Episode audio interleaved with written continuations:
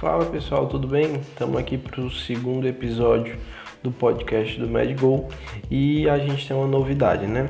A partir desse episódio a gente vai usar os casos clínicos é, do aplicativo HumanDX. Né? O aplicativo HumanDX é a versão para aplicativo do projeto HumanDX, que é um projeto americano idealizado é, com o propósito de melhorar é, o diagnóstico no mundo, diminuir os erros diagnósticos. É, a gente conseguiu entrar em contato com as pessoas que administram o aplicativo e conseguiu a liberação para utilizar os casos clínicos. Os casos clínicos lá representados, né, que estão no, no aplicativo, eles são apresentados por meio de dicas, é, 6, 7, 8 dicas, depende do caso, e a gente só sabe o resultado no final. É, então vou resolver os casos aqui junto com vocês. Eu também não saberei o diagnóstico. Enquanto vou vendo as dicas, eu vou falando aqui é, o meu raciocínio diagnóstico para o caso. Não sei se acertarei, não sei se não acertarei, porque não, não sei o diagnóstico final. Descobrirei o diagnóstico final hum, junto com vocês a, ao submeter aqui o caso, tá certo? Então fica o convite para quem não conhece, baixar o aplicativo, aplicativo muito legal, gratuito, é, disponível tanto na Apple Store quanto na Play Store, é, é em inglês e assim tem uma série de casos, todos muito bons e vamos lá para a primeira discussão. É, o caso é, foi mandado pelo Anand Jagnat, é, lá da Universidade de San Diego, né, do Centro de Saúde de San Diego, para ser mais preciso, e é o caso clínico de um homem de 36 anos com dor abdominal. E a primeira dica nos diz o seguinte: dor abdominal, localização difusa, início agudo em cólicas, piora um pouco quando é, come, né, com a alimentação. É, a pessoa, além disso, tem náusea, com um episódio de vômito e dois episódios de diarreia não sanguinolenta. Então, nós temos um homem de 36 anos com a dor abdominal aguda, em cólicas, difusa, que piora quando ele come, com náusea, um episódio de vômito e dois episódios de diarreia. Então vamos lá. Ele tem uma síndrome álgica abdominal. Algumas características que chamam a atenção para essa dor. É uma dor difusa, né? não é uma dor localizada em um ponto. Seria ela um preâmbulo e essa dor viria a localizar-se depois, já que é uma dor de início agudo, ou seria ela um sinal de doença mais grave com acometimento mais extenso e por isso a dor abdominal difusa. Estaremos diante, por exemplo, de uma ruptura de víscera oca que daria uma dor abdominal difusa. Pode ser uma das condições. É, no entanto, a, dor, a característica da dor é incólica, diferente da dor da ruptura de víscera oca, que não costuma ser tanto incólica, costuma ser uma dor de início é, imediato, não é nem aguda, é uma dor de início em segundos. No momento que você está sem dor, no momento seguinte você está com uma dor excruciante. Essa, esse início agudo que ele coloca aqui, a gente pode interpretar de várias formas, né? Seria o início agudo desse imediato em segundos ou seria em minutos, que falaria contra a ruptura de víscera oca, assim como fala contra o fato de ser uma dor incólica. Dor incólica que pode estar presente difusamente em um quadro de obstrução é, de intestino grosso, obstrução de intestino delgado. Hum, aí você pode pensar, mas ele tem diarreia, né? Se tem uma obstrução, por que, que ele teria diarreia? Talvez algum quadro que tiver, que tenha causado essa obstrução também tenha desencadeado a diarreia. A diarreia seja só uma forma de reflexo, já que quando a gente tem uma obstrução de víscera oca, é, a, a, o peristaltismo tende a aumentar numa tentativa de romper aquela barreira, né? Pode ser que o peristaltismo também tenha aumentado difusamente e por isso ele tenha tido esse episódio diarreico a náusea e o vômito, sintomas assim mais constitucionais, podem não ter nem tanta relação com o quadro em si, digo no sentido de é, não necessariamente denotarem algum acometimento é, mais alto do ponto de vista do trato gastrointestinal. Isso não significa que a lesão está localizada em estômago, por exemplo, mas deve ser considerada essa possibilidade. Uh, o fato da dor piorar um pouco com a alimentação também pode nos falar a favor de uma lesão gástrica, por exemplo, a de úlceras que tendem a piorar com a alimentação. E é isso, né? Então, a síndrome álgica abdominal aguda, difusa, incólicas no homem de 36 anos com diarreia não sanguinolenta, náuseas e vômitos. Essa é a primeira dica. É, então, vamos para a dica seguinte. Além disso, olha que interessante, o paciente tem dor articular. O paciente tem dor articular em ombros, joelhos, no dorso e nas pernas. Interessante. E essa dor iniciou-se, né, essa dor articular iniciou-se mais ou menos ao mesmo tempo que a dor abdominal e não é muito intensa. Ele também diz, e também não é muito intensa. Então, denota-se que essa dor abdominal também não é muito intensa. Então, uh, considerando o quadro clínico de dor abdominal associado à dor articular, me vem aqui na cabeça o diagnóstico de endocardite como algo que chama logo atenção, pelo fato da endocardite infecciosa poder embolizar, mandar êmbolos infecciosos para a articulação e para os pequenos vasos abdominais, causar isquemia mesentérica, que pioraria com a alimentação, porque aumentaria o peristaltismo, seria difuso, porque não tem uma localização específica, e poderia dar as dores abdominais. Né?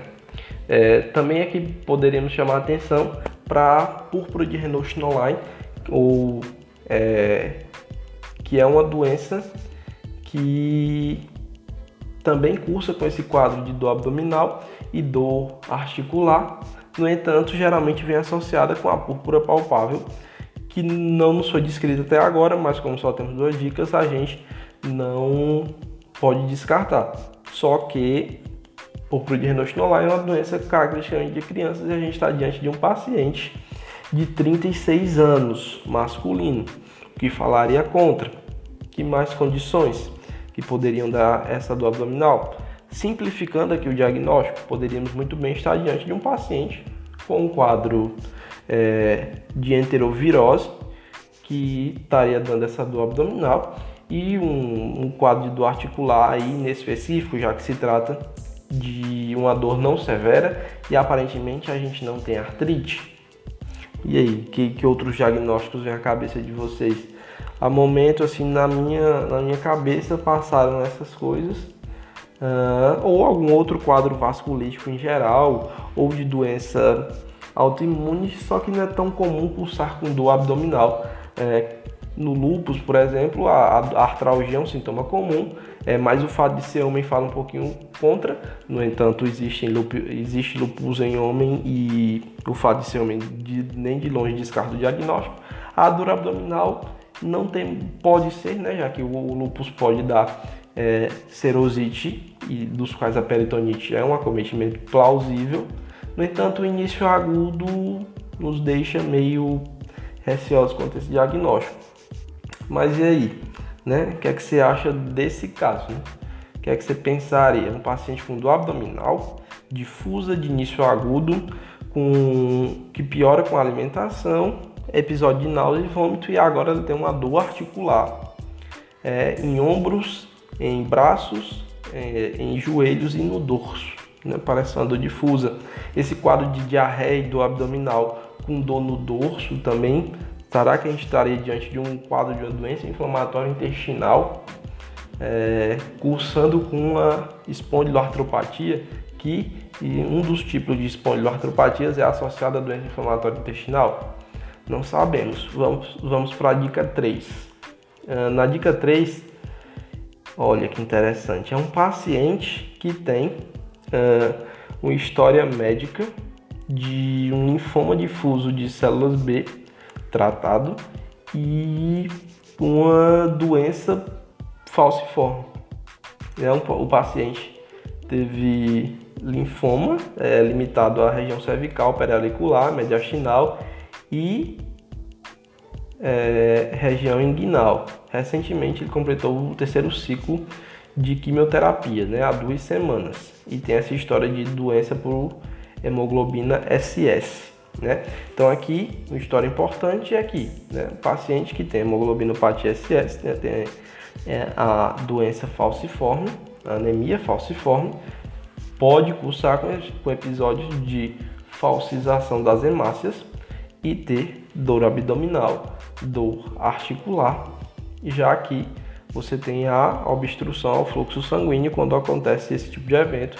Não é característico, assim, é bem característico esse quadro clínico de dor, de dor é, de extremidades, né? Mais característico é quadro de dor de extremidades, mas pode estar presente a dor articular e a dor abdominal. E também tem essa história de linfoma difuso de célula B.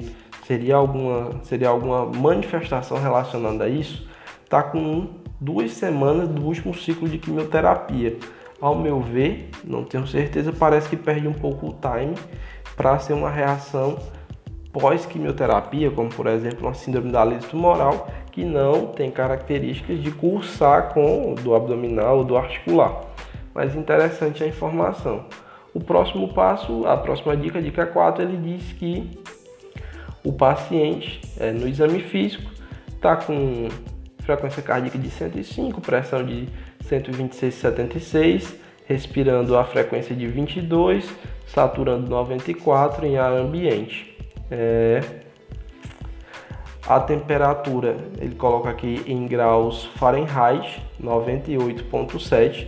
Confesso que não sei de cabeça, vou fazer aqui a conversão rapidamente. É, mas enfim, de sinais vitais parece não ter o, nenhuma alteração grosseira, certo?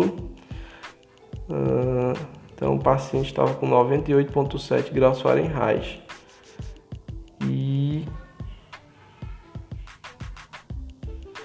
Seja, estava com 37,2 de, de temperatura. O abdômen estava difusamente doloroso, com é, não tinha é, hepatosplenomegalia e ele tinha sinais de defesa abdominal.